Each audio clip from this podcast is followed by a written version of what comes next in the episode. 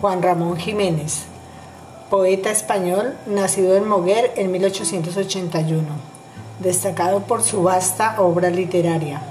Hoy un pequeño poema de él, Solo mi frente y el cielo. Los únicos universos, mi frente solo y el cielo. Entre ellos la brisa pura, caricia fiel, mano única para tales plenitudes. La brisa que baja y sube, arriba todo el ser vivo, todo el sueño en mi sentido rozando aquel con las alas que a su armonía le baja, nada más. ¿Acaso eres tú la brisa que va y viene del cielo, amor, a mi frente?